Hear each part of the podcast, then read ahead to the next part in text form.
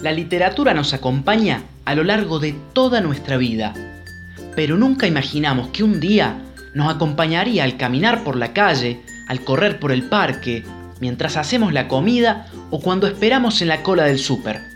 Esto es Remordosain, tu podcast de audiolibros.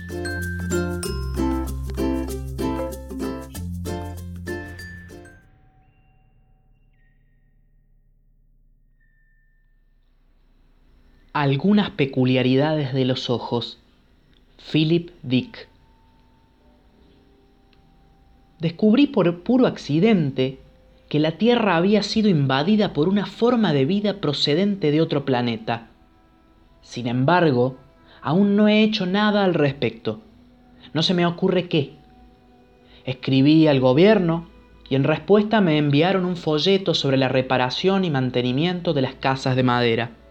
En cualquier caso, es de conocimiento general. No soy el primero que lo ha descubierto.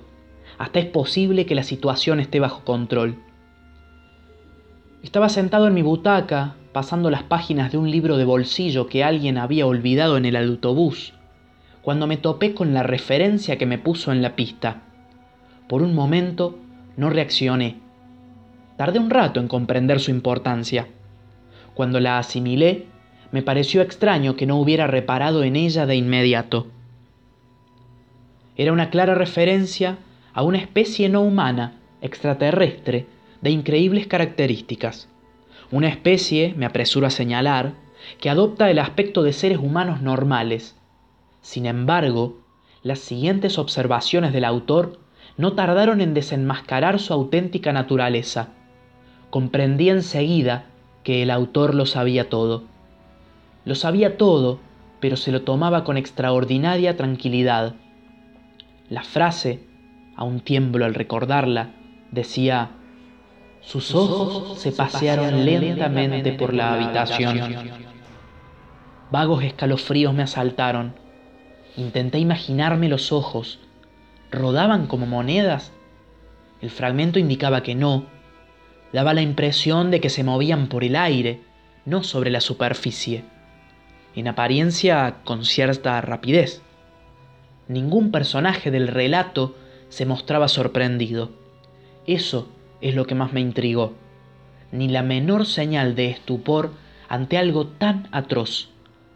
Después, los detalles se ampliaban. Sus ojos se movieron de una persona a otra. Lacónico pero definitivo.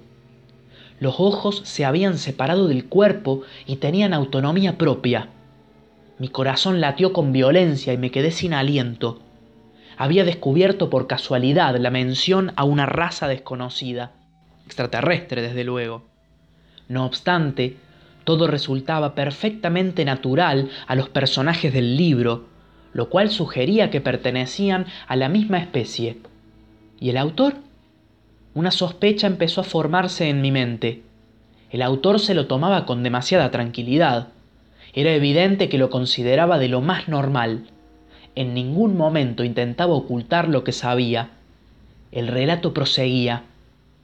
A continuación, sus ojos acariciaron a Julia. Julia, por ser una dama, tuvo el mínimo decoro de experimentar indignación. La descripción revelaba que enrojecía y arqueaba las cejas en señal de irritación. Suspiré aliviado. No todos eran extraterrestres. La narración continuaba. Sus ojos, con toda parsimonia, examinaron cada centímetro de la joven. ¡Santo Dios! En este punto, por suerte, la chica daba media vuelta y se largaba, poniendo fin a la situación. Me recliné en la butaca, horrorizado. Mi esposa y mi familia me miraron asombrados. ¿Qué pasa, querido? preguntó mi mujer. No podía decírselo. Revelaciones como esta serían demasiado para una persona corriente. Debía guardar el secreto. Nada, respondí con voz estrangulada. Me levanté, cerré el libro de golpe y salí de la sala a toda prisa. Seguí leyendo en el garage.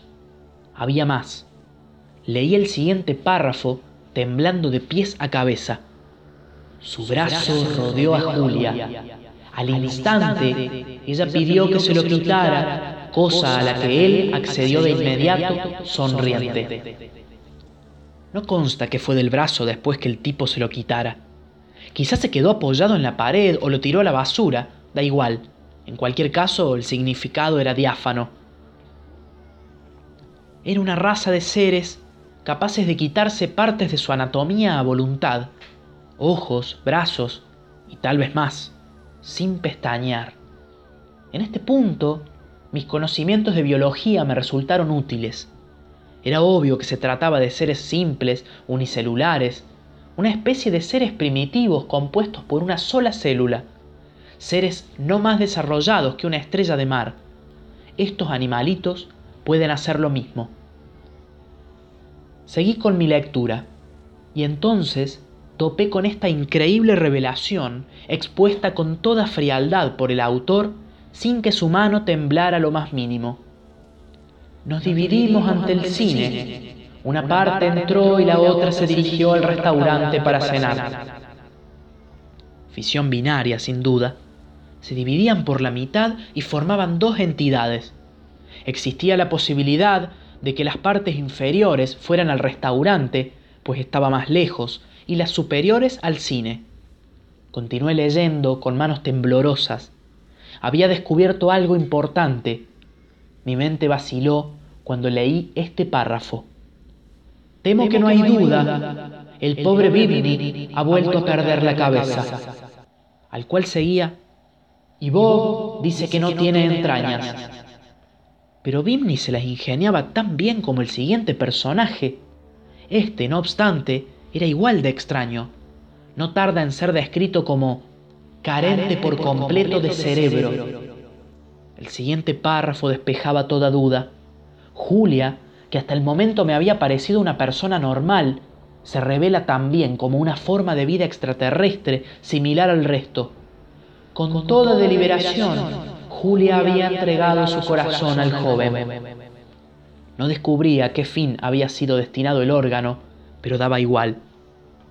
Resultaba evidente que Julia se había decidido a vivir a su manera habitual como los demás personajes del libro, sin corazón, brazos, ojos, cerebro, vísceras, dividiéndose en dos cuando la situación lo requería, sin escrúpulos.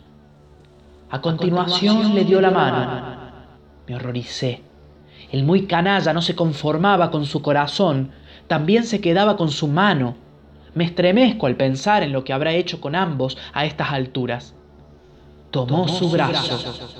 Sin reparo ni consideración, había pasado a la acción y procedía a desmembrarla sin más.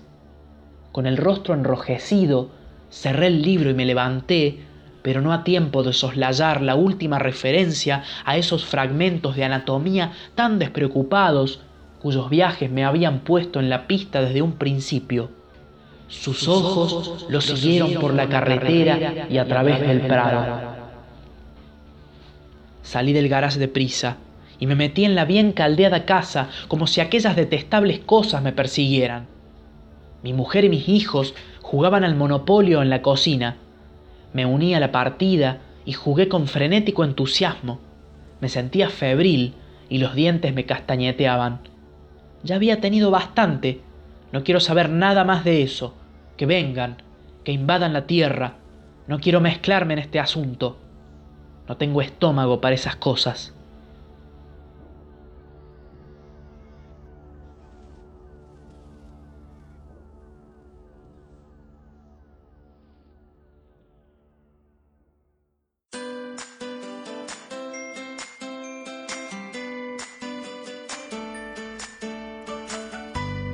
Hoy leímos, hoy escuchamos algunas peculiaridades de los ojos de Philip Dick.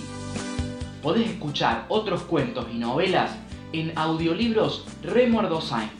Estamos en Spotify, YouTube, Apple Podcast y Google Podcast. Te esperamos.